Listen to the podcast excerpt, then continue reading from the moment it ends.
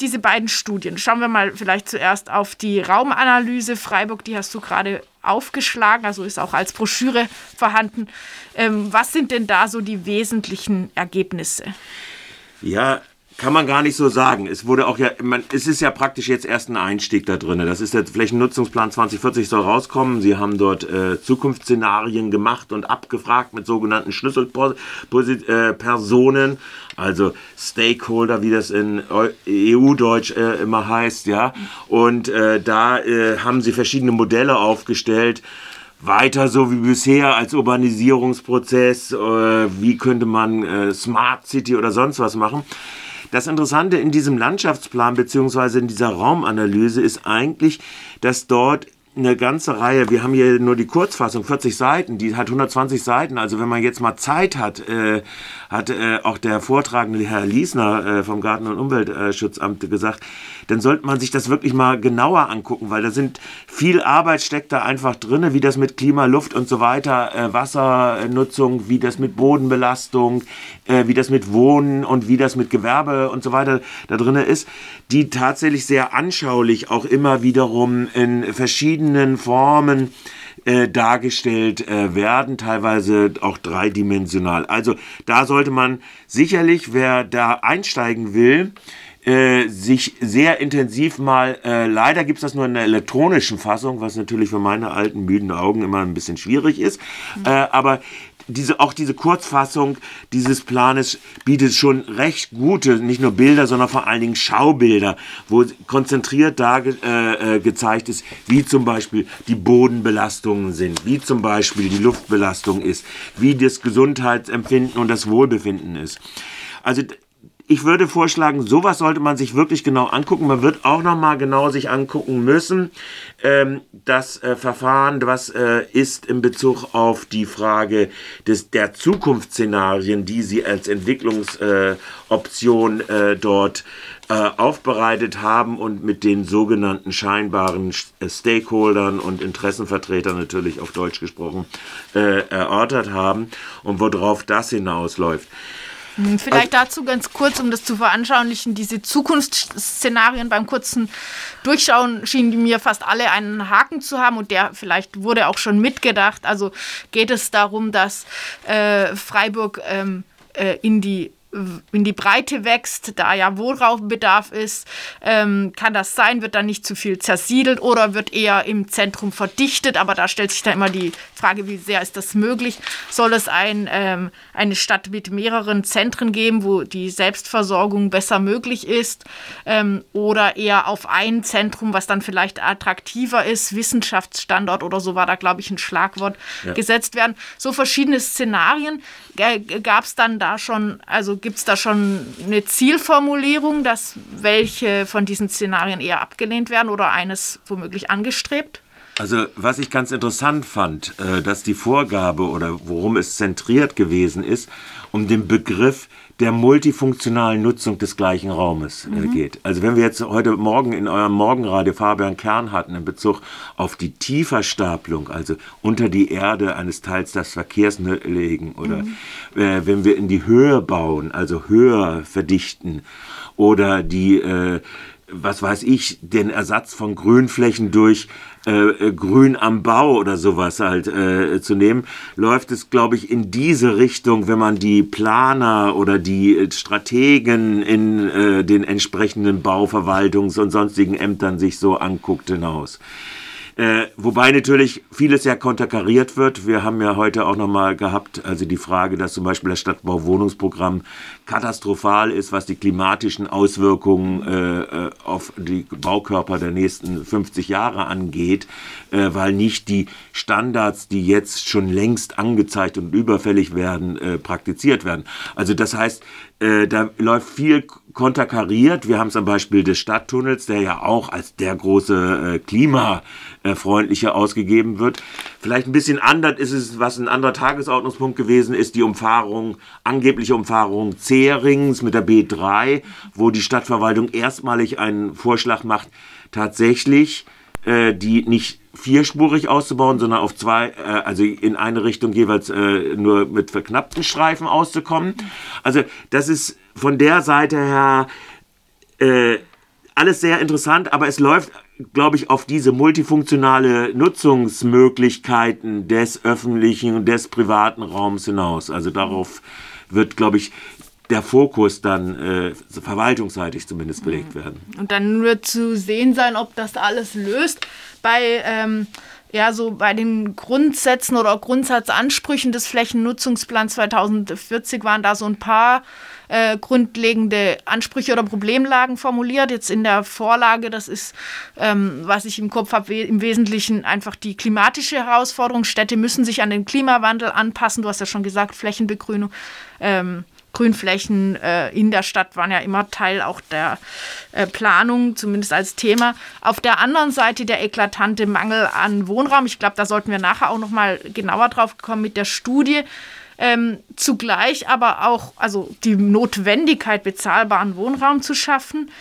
Ähm, zugleich aber auch das Problem, dass äh, wenn die Stadt ähm, ja, den Erwerb von Flächen plant, um Wohn, äh, Wohnraum zu schaffen und auch die Öffentlichkeit beteiligt, so schreiben Sie es selber, dann ähm, steigen automatisch die Preise. Die Preise. Ja, das wird Bauerwartungsland. Hast du da ähm, was rausgehört? Das klingt für mich ein bisschen so, als wollte die Stadt in Zukunft noch mehr nicht öffentlich machen.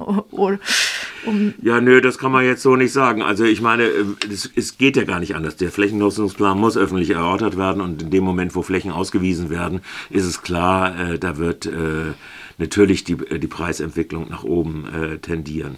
Wie, an, aber ja. da gibt es auch keine Lösung. Also ich denke, das ist in gewisser Weise eine Quadratur des, Kreises, äh, des Kreises so, wenn Sie auf der einen Seite äh, setzen auf strategische Investitionen in die Biotechnologie, Medizintechnik etc. und qualifizierte Arbeitskräfte plus Pflegerinnen, Erzieherinnen etc., was du, äh, erziehende äh, Erziehungspersonen, alles, was du Mangelbedarfe überall hast und die in der Stadt nicht wohnen können. Äh, entweder wird es in die Zersiedelung in, die Gro in den Großraum reingehen, das ist, glaube ich, auch so eine Option, mit der sie ziemlich liebäugeln mhm. und deshalb den ÖPNV auf den Verkehrsachsen auszubauen mhm. und die Anbindung dort äh, besser äh, zu machen, aber im Prinzip, wir haben es ja, wir sehen es ja am Stadttunnel, wir sehen an diesen Projekten, dieser, dieser Querungsachsen und so weiter, sehen wir ja immer wieder, dass es äh, immer doch ein äh, kalter Schlag wird, immer von den äh, Sachen. Ich glaube, sie sind ein bisschen auch sehr selbst überfordert.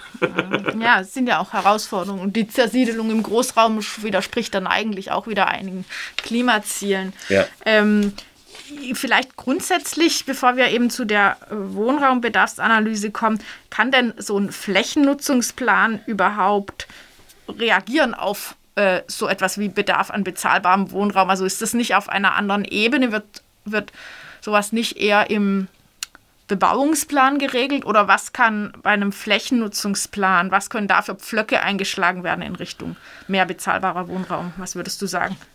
Bezahlbarer Wohnraum gar nicht, zumal wenn man so gemacht hat, wie das äh, unter Grün-Schwarz äh, mit äh, Salomon als Oberbürgermeister gelaufen ist.